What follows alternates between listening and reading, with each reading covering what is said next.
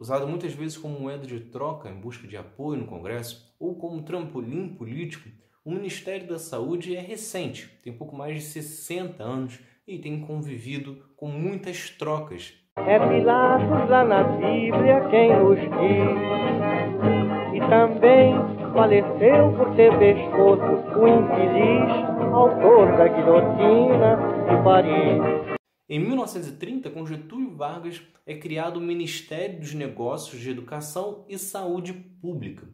Sete anos depois, ele seria resumido, abreviado apenas para Ministério da Educação e Saúde.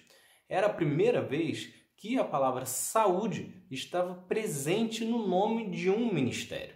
No entanto, a sua independência, ou seja, um ministério próprio, só vai ocorrer em julho de 1953, novamente com Vargas, né? só que em um novo governo.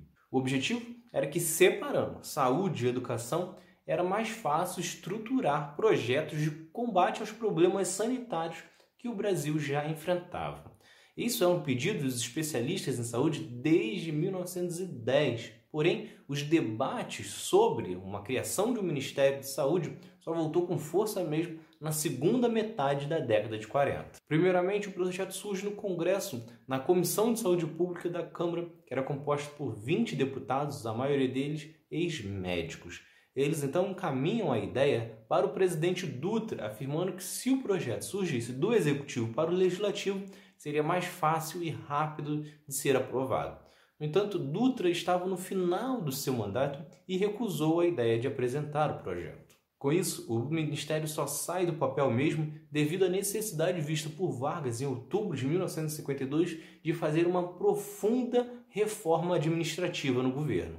Era uma forma de estruturar ações de combate aos problemas nacionais, porém era também uma manobra política de Vargas que, com o projeto, atraía mais partidos para dentro do seu governo e, com isso, enfrentava melhor a resistência que estava encarando no Congresso, principalmente da oposição, tendo em vista que era um período em que Vargas sofria muita pressão. E esta situação acabou se repetindo em quase todos os outros governos, com a saúde sendo utilizada como instrumento de apoio no Congresso. Afinal, em quase todo esse período, a saúde teve o segundo maior orçamento do governo federal. Só nestes últimos anos foram mais de 120 bilhões para a saúde. Com isso, em quase 67 anos de ministério, foram 48 ministros.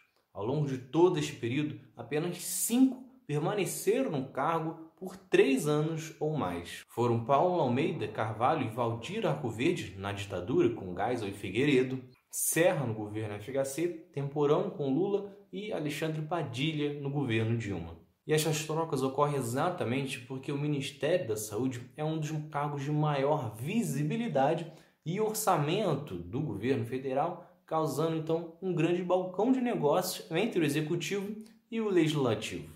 Mandetta, por exemplo, que chegou no começo do governo, foi indicação da equipe de transição chefiada por Onyx Lorenzoni do DEM. Sim, o DEM de Rodrigo Maia faz parte da base de apoio do governo Bolsonaro.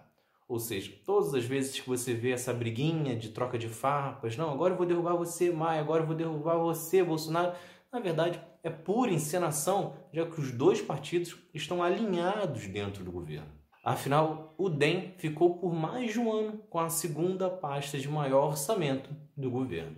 Agora o cargo está com Nelson Tais, que foi indicação de Fábio Van Garten, que, por sua vez, está lá por causa da indicação de Olavo de Carvalho, guru do governo Bolsonaro.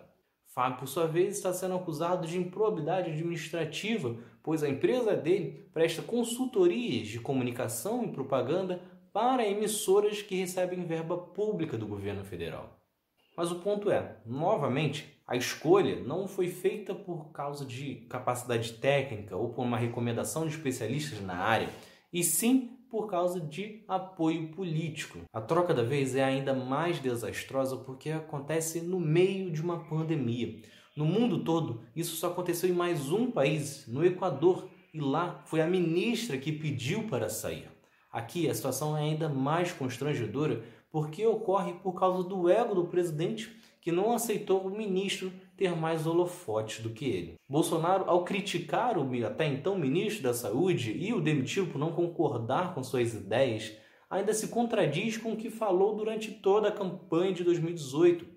Nas eleições, Bolsonaro falava com orgulho que não sabia de economia, não sabia de educação e não sabia de saúde, não precisava saber, bastava escolher as pessoas corretas para comandar as três pastas. No entanto, na primeira discordância com o ministro de uma pasta que ele era leigo no assunto, Bolsonaro escolhe demiti-lo e colocar lá um outro que vai fazer exatamente o que ele mandar. Então é isso. Vocês gostaram, se inscrevam, ativem as notificações e continuem acompanhando tem mais outro lado da história por aí. Valeu!